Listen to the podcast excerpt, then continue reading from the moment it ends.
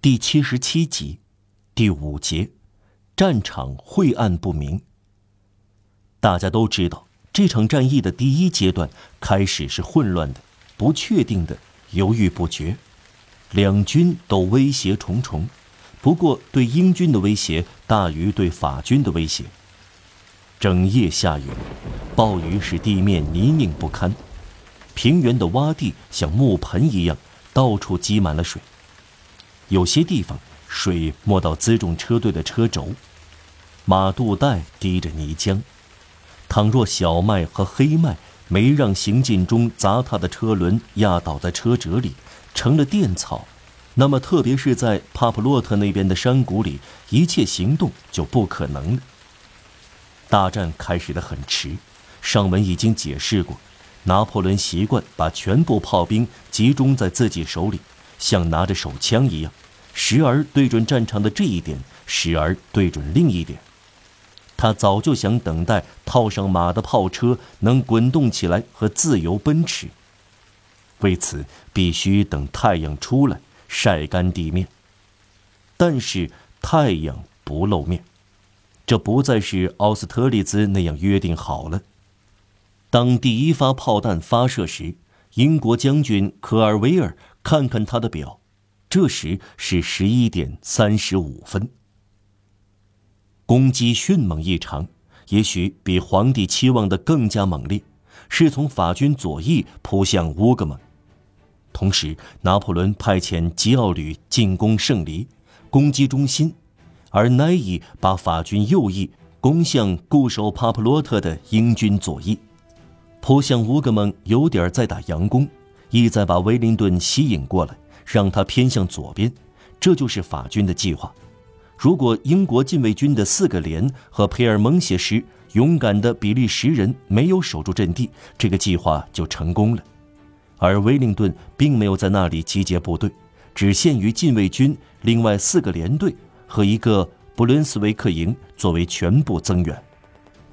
法军右翼对帕普洛特的进攻十分彻底，击溃英军左翼，切断通往布鲁塞尔的大路，堵住普鲁士人的通路，强行夺取圣约翰山，逼使威灵顿退守乌格曼，再退到布雷纳拉勒，再退到阿尔，打得干脆利落不过。除了某些意外事件，这次进攻是成功的。帕普洛特被夺取了，圣黎被攻占了。有个细节要交代，在英国步兵中，特别在康普特旅中有许多新兵。这些年轻士兵面对我们可怕的步兵表现骁勇，勇敢弥补了他们的经验不足。尤其他们是出色的射手，专心致志的射手，可以说变成了自己的将军。这些新兵表现出几分法军的创造性和狂热。这支新军有点狂热。却令威灵顿不快。夺取了圣黎后，战斗摇摆不定。这一天从中午到四点钟，有一段晦暗不明的间隙。战斗到一半，几乎局势不清，具有混战的不明朗。暮色降临，在雾气中可以看到大范围的起伏不定、令人炫目的幻景。今日已无人知晓的战争装备。包括火焰般的长毛高顶军帽，挂在刀旁飘荡的扁皮带，交错佩戴的皮带、榴弹带，轻骑兵有泪状盘花纽的短上衣，千层褶红靴，饰有璎珞的沉重高筒军帽。布伦维斯克手下几乎一身黑色的步兵与红军装的英国步兵相混杂，英国士兵用白色大圆环代替肩章。汉诺威轻骑兵头戴红毛鹰筒箍椭圆形皮帽，露出膝盖；身穿方格花呢军服的苏格兰士兵，法军榴弹兵的白色长绑腿，这些如同画面一般，而不是战列。这正是萨尔瓦托·罗萨，而不是格里波瓦尔所需要的。有战役，往往总有一些风暴来干预。Quid obscurium？奎迪维纽吗？什么是晦涩的？什么是神圣的？每个史学家都会按其所好描写这些混战的轮廓。不管将军们采取何种手段，两军交战总有难以估计的起伏。在战斗中，双方统帅的计划便相互交错、相互改变。战场的这一点比其他地方吞噬更多的士兵，如同踏入或快或慢吸收水分的地面一样，只得不情愿地投入更多的士兵。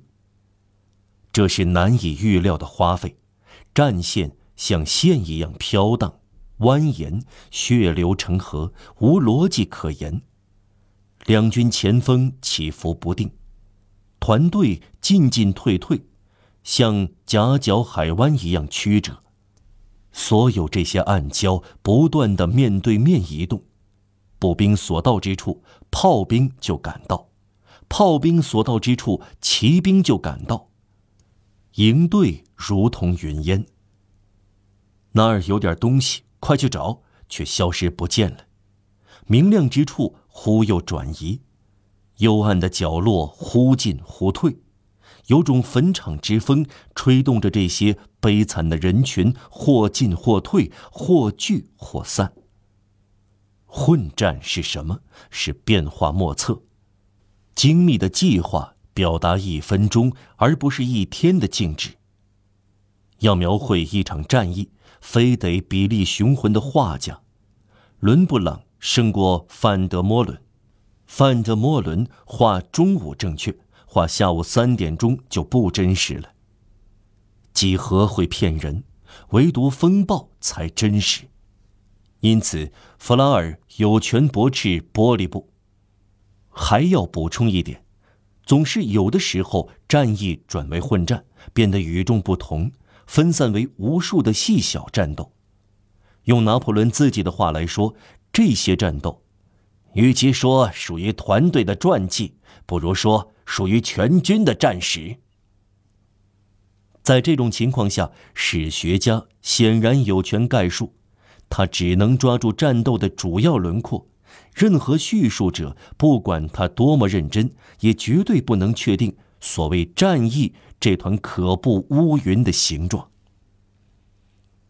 一切重大军事冲突中属实的东西，尤其适用于滑铁卢。到了下午某一时刻，战局明朗了。